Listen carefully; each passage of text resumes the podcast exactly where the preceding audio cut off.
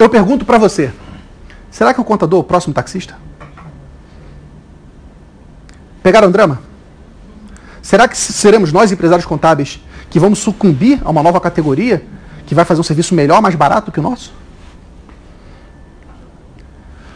Veja, se nós continuarmos atuando como despachantes contábeis, como intermediário do governo, que só cumpre obrigação, sim, nós seremos os próximos taxistas. Porque, mais uma vez, o empresário vai preferir pagar menos para ter a mesma coisa. E veja, parêntese, fala-se muito hoje de desburocratização. A desburocratização, gente, é uma ameaça para o contador. Se fica mais fácil, veja imposto de renda. As pessoas estão cada vez mais fazendo seu próprio imposto de renda.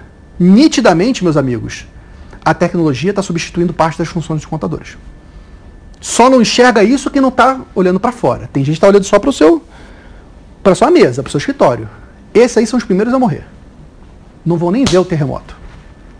Agora, se nós atuarmos como consultores, como profissionais que transformam a vida das pessoas, que ajudam as pessoas a serem mais prósperas, terem mais dinheiro, terem mais tempo, serem mais felizes, eu vou repetir uma frase de alguém que mora hoje em Curitiba.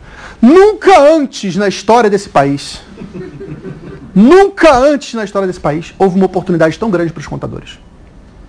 Nós estamos diante da maior oportunidade que os empresários contábeis tiveram nos últimos anos. Porque finalmente nós vamos nos libertar da garra do Estado e passar a fazer a vocação de vocês, que é transformar a vida das pessoas.